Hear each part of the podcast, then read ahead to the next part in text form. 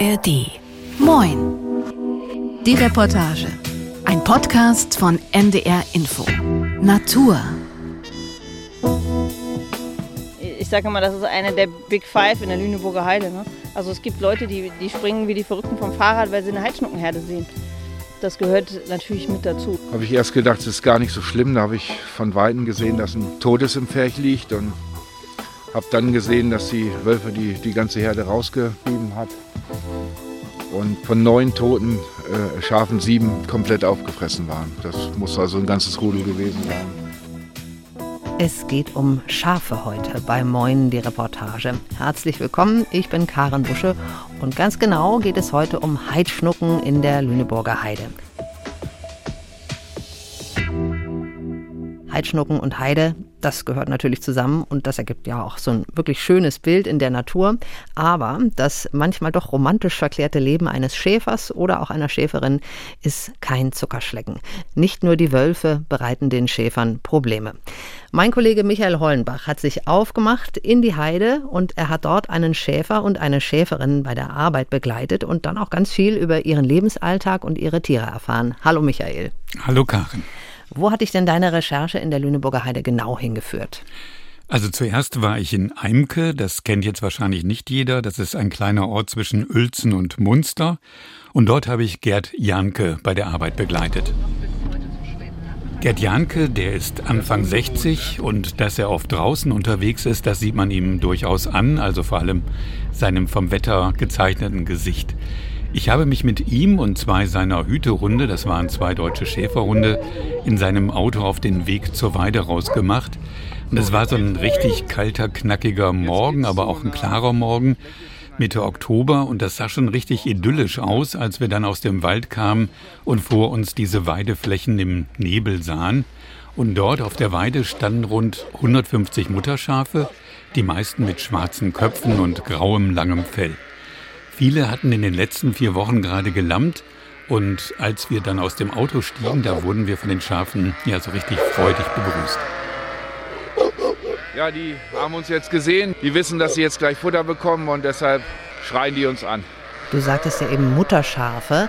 Da waren ja wahrscheinlich auch Lämmer dazu dabei, oder? Waren die auch mit auf der Weide? Genau, die waren mit auf der Weide, aber zur Geburt kommen die Schafe erstmal in den Stall. Also wenn der Schäfer sieht, die Tiere sind hochtragend und sie äutern auf, wie das äh, im Fachjargon heißt, also die Zitzen füllen sich und glänzen, dann werden die Schafe in den Stall gebracht, wo dann eben die Lämmer zur Welt kommen. Also die ersten Tage beobachtet man das im Stall noch, ob, ob alles in Ordnung ist, ob das Euter in Ordnung ist ob das Lamm genuckelt hat, dass sich der Kontakt von der Mutter zum Lamm eben äh, gut gefestigt hat und dann erst kommen sie halt raus auf die Weide mit den anderen zusammen. Weißt du denn, wann die Schafe gedeckt wurden? Also wie lange das dauert bis zur Geburt? Die Tragezeit ist fünf Monate und normalerweise bleiben die weiblichen Schafe und die Lämmer unter sich, aber eben zu bestimmten Zeiten, zum Beispiel im Frühjahr, da bekommen sie dann Besuch von einigen Böcken. Die werden gezielt in die Herde, in die Herde gebracht, ja, in der Hoffnung, dass die Schafe dann eben auch bocken. Das ist im Frühjahr nicht selbstverständlich, aber durch das Einkreuzen von Bergschafen und eben Roggen in, in, in einem jungen Stadium führt er dazu, dass die Schafe mit, mit relativ viel Eiweiß versorgt werden und diese, diese, dieser Eiweißschub, der bringt dann die Brunst praktisch in, in Gange. Ah, das ist ja interessant, dass man also im Prinzip mit der entsprechenden Ernährung die Schafe tatsächlich dazu bringen kann, ja, dass sie sich decken lassen, richtig? Ja, genau. Also dann sind sie bockig, so nennt man das, aber das gelingt nicht immer, der, weil der natürliche Rhythmus ist eigentlich der, dass sie im Spätsommer Herbst bockig sind. Also man macht das mit dem Frühjahr wohl aus Kostengründen, dann kann man Kraftfutter sparen und auch aus Arbeitserleichterung, damit eben nicht alle Lämmer zur gleichen Zeit zur Welt kommen. Michael, du hast ja Gerd Janke bei seiner Arbeit begleitet. Äh, hat er dann im Prinzip auch so einen, so einen klassischen Hirtenstab und wie man sich das so vorstellt, blickt er dann entspannt auf seine Herde, so wie es im Buch ja oft aussieht? Den Hirtenstab hat er in der Tat. Entspannt guckt er aber, glaube ich, nur manchmal, weil irgendwie gibt es immer was zu tun. Also wir sind zum Beispiel dann auch über den Elektrozaun gestiegen und haben uns erstmal mitten in die Herde begeben. Jetzt gucken wir noch einmal richtig durch. Weil jetzt haben wir auch die Chance, wie eben wo die eng stehen, haben wir die Chance, einzelne nochmal in die Finger zu bekommen. Das heißt eben zu behandeln, wenn es nötig ist. Und deshalb machen wir das jetzt. Das heißt behandeln, was kann das dann sein? Ja, ein kaputter Fuß, äh, ein Euter, was nicht abgenuckelt ist, eine Seite. Oder irgendwas, ja, Lamm mit Lungenentzündung oder, oder irgendwas halt, was, äh, was man behandeln kann, das machen wir dann halt jetzt. Dann hat Gerd Janke ein Lamm entdeckt, das ihm doch irgendwie Sorgen bereitete. Der Humpel, da gucken wir jetzt gleich mal, was da los ist.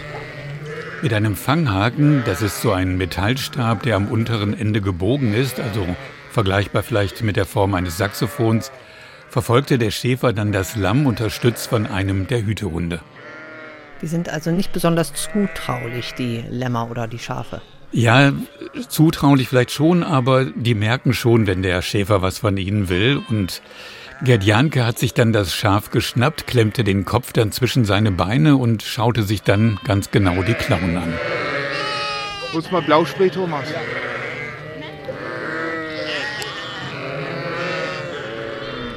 Da setzt sich dann schon mal Dreck zwischen und dann wird das wund in der Mitte. Es wird dann hart durch die Körperwärme und dann entzündet sich das.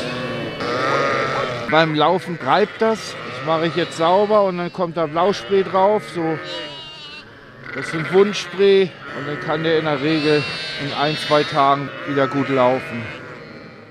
Wobei das Lamm war nicht so ganz begeistert von der Behandlung.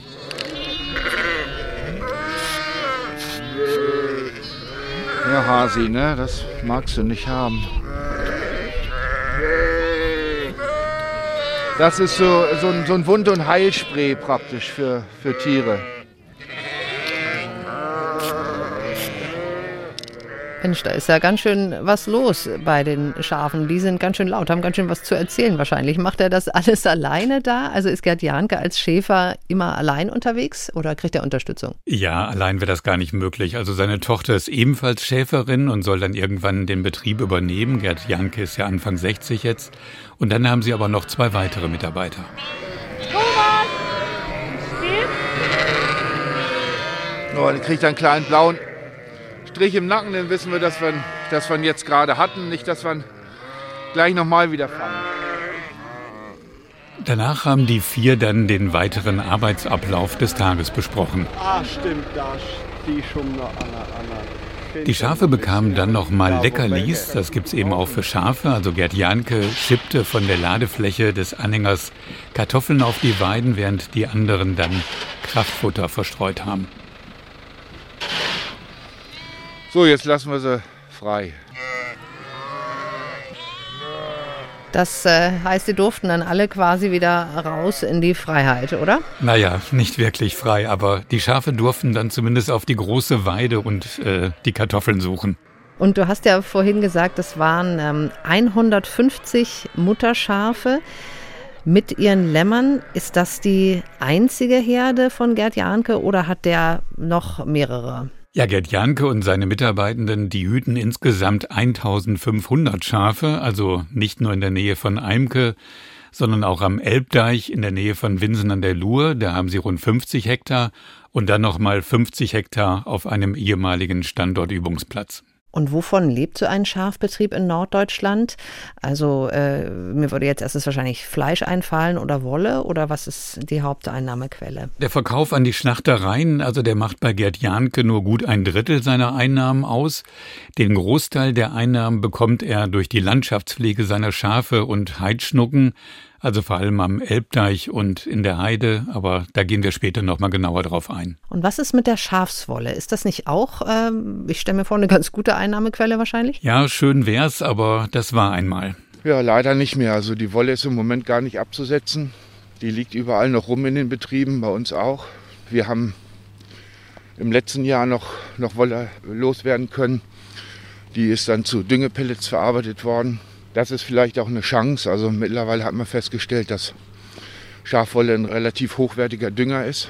Bloß, ähm, ja, der, der Markt ist noch nicht da. Also das ist halt vielen Landwirten oder eben vielen Leuten noch nicht bewusst, dass das ein guter Langzeitdünger ist.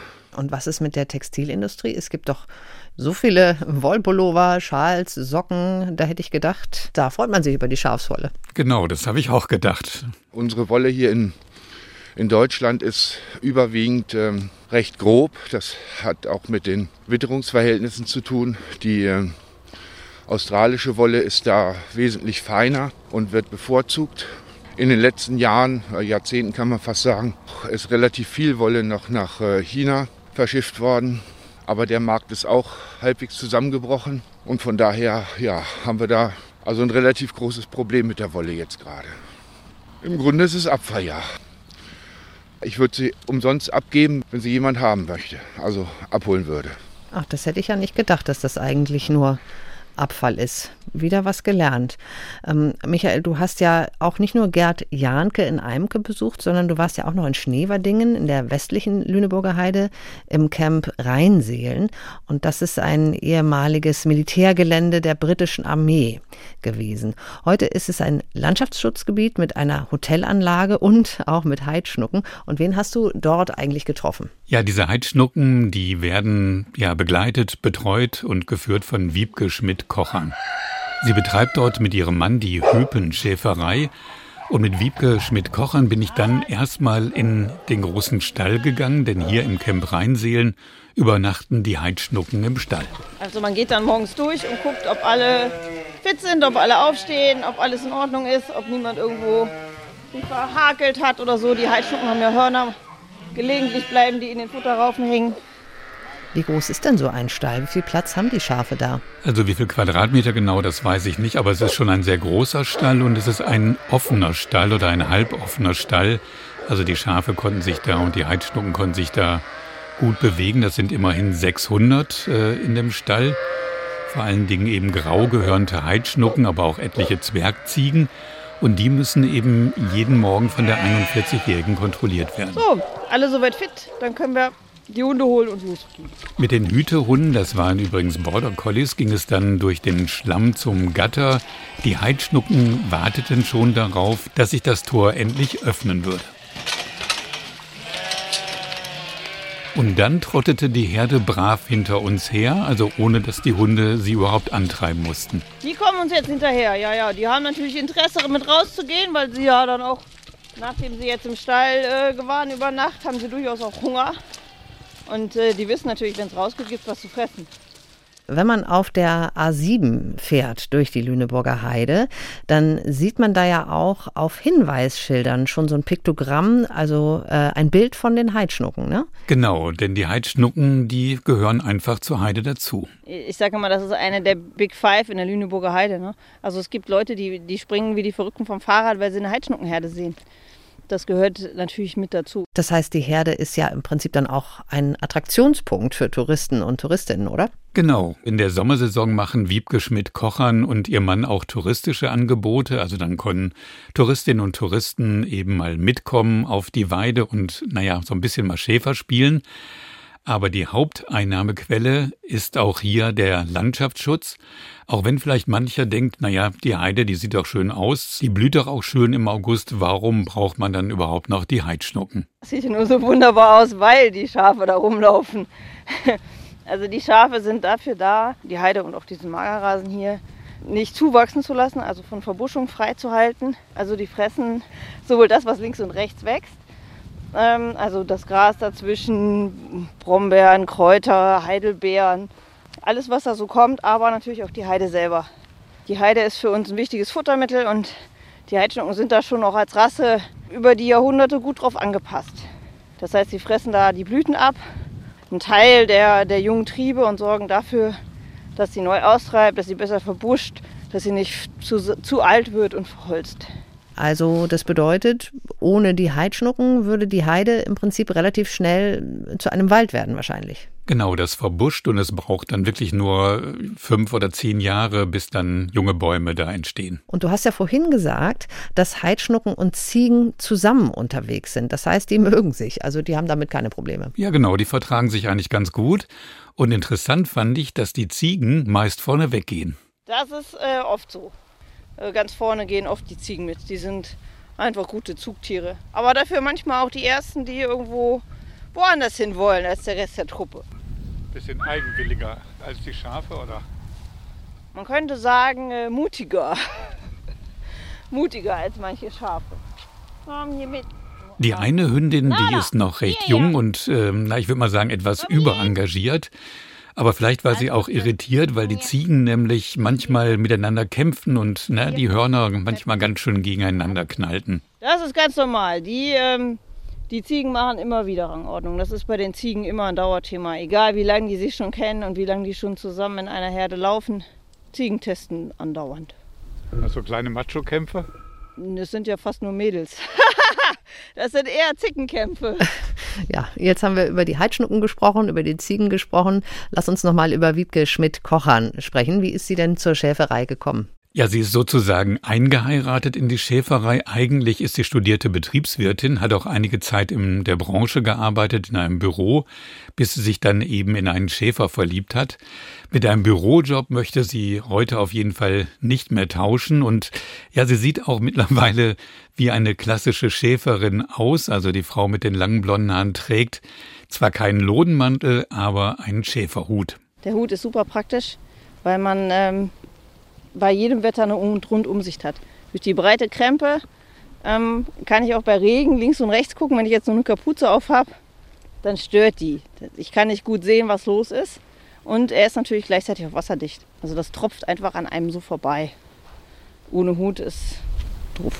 Wobei sie trotz Hut vom novemberlichen Schmuddelwetter auch schon mal genervt ist. Ja, natürlich. Aber es hilft ja nichts. Die Tiere müssen ersetzt werden.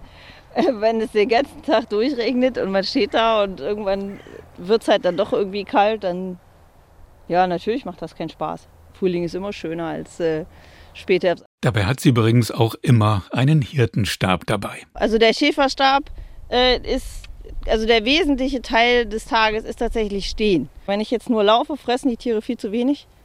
Und wenn ich einfach nur frei in der Landschaft stehe, ist das ziemlich schnell ziemlich anstrengend. Deshalb der Stock als Stütze. Ähm, der Stock hilft beim Gehen. Das heißt, ich habe auch unebenes Gelände. Das ist mein, mein drittes Bein manchmal, wenn da so ein Loch im Boden kommt. Und äh, hat natürlich gleichzeitig auch einen Fanghaken. Klingt auf jeden Fall sehr praktisch. Aber ich könnte mir schon auch vorstellen, dass die, ähm, naja, den ganzen Tag die Herde zu hüten, diese Vorstellung für den einen oder anderen vielleicht doch ein bisschen langweilig erscheinen könnte, oder? Ja, langweilig, das kann durchaus schon mal vorkommen. Also wenn richtiges Scheißwetter ist, dann ist es durchaus auch so, dass ich mir da irgendwelche Hörbücher anhöre oder Podcasts oder so. Also dafür kann man die Zeit dann auch in Anführungszeichen nutzen. Weil wenn die Herde ruhig frisst, ja, man steht dann da und es regnet, dann hilft das, die Zeit gut zu überstehen. Geständnisse einer Schäferin. und äh, kommen wir nochmal zu den Böcken, da haben wir ja vorhin schon drüber gesprochen. Die sind dann immer getrennt von den weiblichen Schafen oder wie ist das? Ja, die Schafsböcke kommen nur im September und Oktober in die Herde, um eben Nachwuchs zu produzieren. Einige Böcke werden auch kastriert, aber das gelingt nicht immer, hat mir die Schäferin, hat mir Wiebke Schmidt-Koch verraten. Und dann hat man trotz vermeintlicher Kastration dann doch ungewollten Nachwuchs. Und ein Teil der Böcke kommt dann in eine besondere Herde, die dann auch von Touristen und Touristinnen verwöhnt werden. Das hat aber auch Nachteile. Da haben wir einige, die die Böcke zu weich gestreichelt, in Anführungszeichen. Also die sind zu zahm geworden. Und das ist bei Böcken ist das eine ganz gefährliche Kiste, wenn man die zu zahm hat. Äh, das kennen auch viele, die nur wenig Schafe und private Schafe haben. Die Gefahr ist groß, dass sie dann keinen, keinen Respekt mehr vor Menschen haben, also auch keine Scheu. Und ähm, wenn die in ein bestimmtes Alter kommen, ähm, fangen die an zu stoßen, um Rangordnung klarzumachen, um sich Respekt zu verschaffen. Und wenn sie dann nicht einen großen Grundrespekt auch vor Menschen haben, kann es ganz schnell passieren, dass die Böcke dann auch anfangen, die Menschen zu stoßen. Und ich sage immer, streicheln, nicht streicheln die Böcke, weil je mehr ihr den streichelt, umso schneller ist der tatsächlich geschlachtet. Ah, also der Bock muss im Prinzip geschlachtet werden, weil er auf Menschen losgeht dann. Genau. Und sag mal, was, was ganz anderes, wo wir ähm, hier gerade bei, bei Schwierigkeiten ja im Großen und Ganzen sind. Ähm, man hört ja oft, dass die Schäfer eben Ärger auch mit Wölfen haben. Was hast du denn dazu in Erfahrung gebracht? Also im Camp Rheinseelen in Schneverdingen war das kein großes Problem, weil die Schafe ja auch nachts immer im Stall sind. Aber bei Gerd Janke sieht das ganz anders aus. Also seine Herden stehen ja immer draußen und innerhalb von zwei Jahren hat er 150 Tiere verloren bei 14 Wolfsattacken. Und am schlimmsten war es beim letzten Mal, das war 2020. Habe ich erst gedacht, es ist gar nicht so schlimm. Da habe ich von Weitem mit dem Auto rangefahren, habe ich von Weitem gesehen, dass ein ein Totes im Pferch liegt und habe dann gesehen, dass sie zwischendurch raus waren, dass die Wölfe die, die ganze Herde rausgetrieben hat. Und äh, von neun toten äh, Schafen sieben komplett aufgefressen waren. Also um die 100, mindestens um die 150 Kilo Muskelfleisch. Das muss also ein ganzes Rudel gewesen sein. Die Schafe sind dann an einer anderen Stelle wieder rein in den Pferch, um sich da irgendwie zu schützen. Das war also bevor wir Herdenschutzhunde dabei hatten. Und gleich eine Nacht danach äh, äh, waren 25 tot und, und schwer verletzt. In die gleiche Herde. Und die waren die, in die gleiche Herde praktisch rein. Man sollte meinen, die sind jetzt satt. So war es eigentlich sonst immer. Wenn sie satt sind, hat man ein paar Tage Ruhe. Gleich die nächste Nacht wiedergekommen. 25 tot. Und die Herde war sieben Kilometer weg von der Stelle, wo wir sie eingesperrt hatten. Das war einer der übelsten Tage. Und wenn, also wenn, wenn sie da keine Hilfe haben, die Toten und Verletzten einzusammeln und, und irgendwie das, die Schafe wieder zurückzuholen. Und, ja, dann können sie bei verzweifeln. Das ist einfach, das ist kein schöner Anblick. Also Schlachten kann ich mir jederzeit angucken. Das ist sauber, das ist ordentlich und das ist ein schneller Tod. Aber von den Wölfen angeknabbert zu werden und die, die laufen noch rum und so, das, ist, das braucht man nicht. Sind die Schafe denn diesen Wolfsangriffen quasi schutzlos ausgeliefert? Ja, das waren sie aber mittlerweile nicht mehr. Gerd Janke hat aus den vielen Schafsrissen dann Konsequenzen gezogen und hat sich Herdenschutzhunde angeschafft, also vor allem Pyrenäen-Berghunde.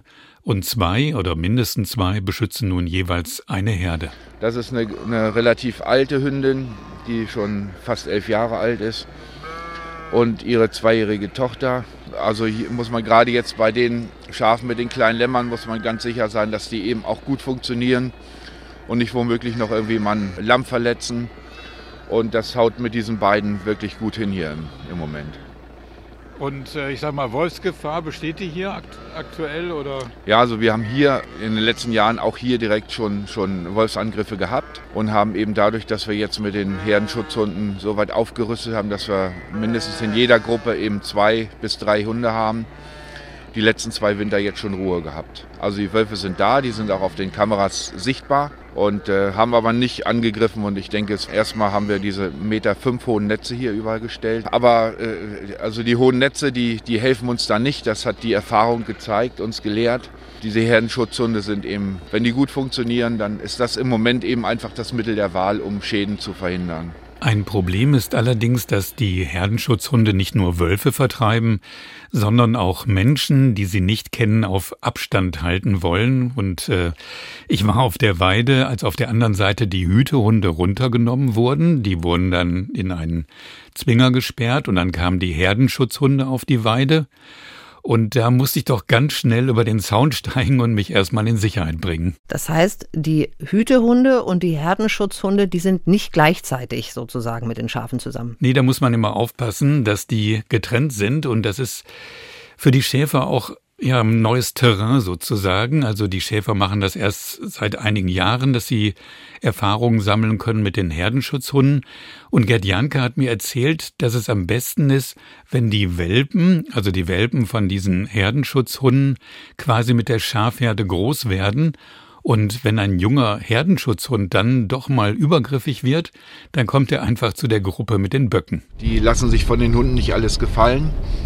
Und die Hunde, die gerade so jüngere Hunde, die auffällig sind, die kommen dann eine gewisse Zeit, manchmal sogar über Wochen und Monate, eben in diese kleine, in diese kleine Bockgruppe und werden dann von den Böcken praktisch so konditioniert, dass sie das wieder lassen, eben mit den Schafen rumzuspielen. Aber es ist natürlich, das kann man sich ja vielleicht vorstellen, das ist ein gigantischer Aufwand, den man da betreibt. Nur es ist eben alles besser, wie morgens hinzukommen und dann eben äh, Gerissene vom Wolf äh, da zu finden. Und und diesen, diesen ganzen Kram, das möchte ich eigentlich nicht mehr erleben. Es klingt auf jeden Fall so, als müssten Schäfer auch viele Hunde haben. Das stimmt. Also ich war überrascht, als ich bei Gerd Janke auf dem Hof war, wie viele Zwinger er da stehen hatte und wie viele Hunde. Ich hatte ja gesagt, es sind insgesamt vier Mitarbeiter in der Schäferei und jeder Mitarbeiter hat zwei eigene Hütehunde. Und kommen die Schafe nicht durcheinander da, wenn einige Hunde mit ihnen auf der Weide leben und sie schützen und die anderen, die treiben sie dann an oder halten sie im Prinzip ja auch mit Bällen oder mit kleinen Attacken zusammen? Ja, das stimmt. Also zumindest scheinen einige Schafe manchmal irritiert zu sein. Der Respekt hat nachgelassen jetzt durch die Herrenschutzhunde. Also sie können zwar unterscheiden, äh, Herrenschutzhunde und, und Hütehunde, aber ähm, man, man merkt schon, dass die, dass die früher einfach mehr Respekt hatten, wie die Hunde noch nicht mit ihnen gelebt haben, die Herrenschutzhunde. Geh mal daran weiter. Hier ran, hier, hier, hier, hier. Fein, jawohl. Bleiben wir nochmal beim Thema Schutz vor Wölfen. Nun hat ja auch die grüne Bundesumweltministerin Steffi Lemke erklärt, dass der lokale Abschuss von Wölfen nach Schafsrissen erlaubt werden soll. Ja, das ist eine Ankündigung, die Gerd Janke auf jeden Fall begrüßt. Und das ist eben auch dadurch eben einfach so, dass die, dass die äh, sich den Menschen fernhalten. Je mehr geschossen werden, im Grunde reicht es wahrscheinlich, wenn aus jedem Rudel mal einer geschossen wird, damit die wieder vorsichtiger werden, sich dem Menschen nicht mehr so, so, äh, so oft nähern und einfach auf Abstand bleiben. Ne? Wenn auch äh, es sehr schwer ist, einen Wolf zu erlegen. Das ist also nicht so ganz einfach. Die, die sind schon sehr klug. Also diese Intelligenz ist eben bei den Wölfen auch schon da. Und die setzen die halt ein, um an Futter zu kommen. Ne? Die Wölfe sind wahrscheinlich auch nicht die einzige Sorge, die, äh, mit der sich so ein Schäfer rumplagen muss. Nee, da gibt es natürlich auch noch Tierseuchen und Krankheiten, die die Schafe treffen können. Also im Moment ist die Blauzungenkrankheit ganz, ganz, ganz bös unterwegs. Und zwar in Holland, die fahren 1200 Schafe jeden Tag in die Abdeckerei, weil die an, an Blauzungen, diese Blauzungenkrankheit, das wird durch, durch Mücken oder so, diese kleinen Gnitzen wird das übertragen. Und ist in Holland äh, ganz schlimm im Moment. Wir haben jetzt auch Angst, dass wir es kriegen. Es ist keine anerkannte Tierseuche, so dass man aus der Tierseuchenkasse nichts bekommt. Es gibt auch keinen Impfstoff dagegen. Kann man nur das so hinnehmen. Nur hoffen jetzt einfach, dass wir nicht betroffen sein werden und mitfühlen mit den, mit den Berufskollegen, die, die das gerade erleiden, das Elend. Wobei mittlerweile ist die Blauzungenkrankheit auch schon im Ammerland, also im Westen Niedersachsens, angekommen. Aber ich habe jetzt Hoffnung, wir haben jetzt äh, ja äh, die letzten zwei Nächte schon ein bisschen Frost gehabt morgens. Ich hoffe mal, dass das zum Stillstand kommt oder vielleicht ganz aufhört. So ist es in den, in den letzten Jahren halt gewesen. Das kann ich mir vorstellen, dass einem das ganz schön schlaflose Nächte bereiten kann. Ja, und von dieser Blauzungenkrankheit hatte ich vorher auch noch nie was gehört, also genauso wenig wie von einem Schafbadewagen. Davon höre ich jetzt auch, also von beidem zum ersten Mal. Badewagen für Schafe, das klingt auf jeden Fall nach Waschtag, oder? Genau, das ist nicht Wellness, aber Waschtag. Es geht dabei vor allem um das Abtöten von Parasiten. Es gibt jetzt tatsächlich in, in Niedersachsen wieder einen, einen Schafbadewagen, den kann man sich ausleihen und kann seine Herde dann ähm, in, so ein, in so ein Bad. Das ist so eine Spezialanfertigung dieser, dieser Wagen. Und der ist eben so konstruiert, dass ein ganz Teil Wasser wieder zurückläuft. Wie muss man sich das vorstellen? Die Schafe gehen quasi in so eine Wanne rein oder wie? Ja, die ist, also die, äh, der Wagen wird aufgebaut, ist eine Wanne drauf und um die Wanne drumherum ist alles so mit, mit, mit Alublech ausgeschlagen. Die müssen da hochlaufen. Also man braucht schon sechs, sieben Leute dafür, wenn man, wenn man so eine Herde baden möchte. Und die, die müssen dann halt äh, so, eine, so eine Rampe hochlaufen. Oben steht einer, der dreht die um und schubst sie mit, mit dem Hintern zuerst rein. Dann steht noch jemand da, der tunkt sie einmal mit dem Kopf richtig unter und führt sie wieder auf die, auf die andere Rampe, damit sie eben aus der Wanne wieder rauskommen. Müssen halt einmal richtig, richtig nass werden. Ist schon, ey Dana, ist schon eine recht aufwendige Sache. Und sag mal, wie oft muss man das machen mit so einer Herde, diesen Waschtag? Den braucht man nur alle paar Jahre mal zu machen, also das ist nicht so dramatisch. Und du hast ja gesagt, die Herden von Gerd Janke, die stehen alle draußen, aber er hat ja auch einen Stall. Genau, und hier kommen einerseits die tragenden Schafe kurz vor und nach der Geburt rein, das hatten wir ja am Anfang schon erwähnt, mhm. und die Lämmer eben in den ersten Tagen. Als ich dann vor Ort war, waren noch einige Schafslämmer in den Boxen, zusammen mit einer Ziegenmutter. Das sind unsere Ammen hier, unsere Ziegen, die, die jetzt jeder noch ein, ein Schaflamm großziehen. Es macht ein bisschen Arbeit, aber wir brauchen eben kein Milchpulver, äh, brauchen sie nicht mit der Flasche großziehen und kriegen sie ebenso mit den Ziegen ganz gut groß. Das heißt, das ist für die Lämmer egal, ob sie Schafsmilch oder Ziegenmilch bekommen? Das ist denen egal, ja. Also äh, Schafmilch ist zwar noch etwas hochwertiger, aber die Ziege gibt mehr und dadurch ist das, haut das ganz gut hin. Also die Schafe, die bekommen fast immer Zwillinge und das Problem ist eben bei Zwillingen, dass es manchmal vorkommt, dass die Mutter dann ja irgendwie Probleme mit dem Euter hat und das Problem ist eben, dass eines der beiden Lämmer dann zu wenig Milch bekommt. Wenn Mutterschaf gelammt hat, dann kontrolliert man oder dann äh, äh, sieht man sich das Euter an. Und wenn sie auf der einen Seite keine Milch haben, dann weiß man schon, oh, naja, das geht jetzt zwei, drei Tage, können die beide Lämmer mal auf der einen Seite nuckeln.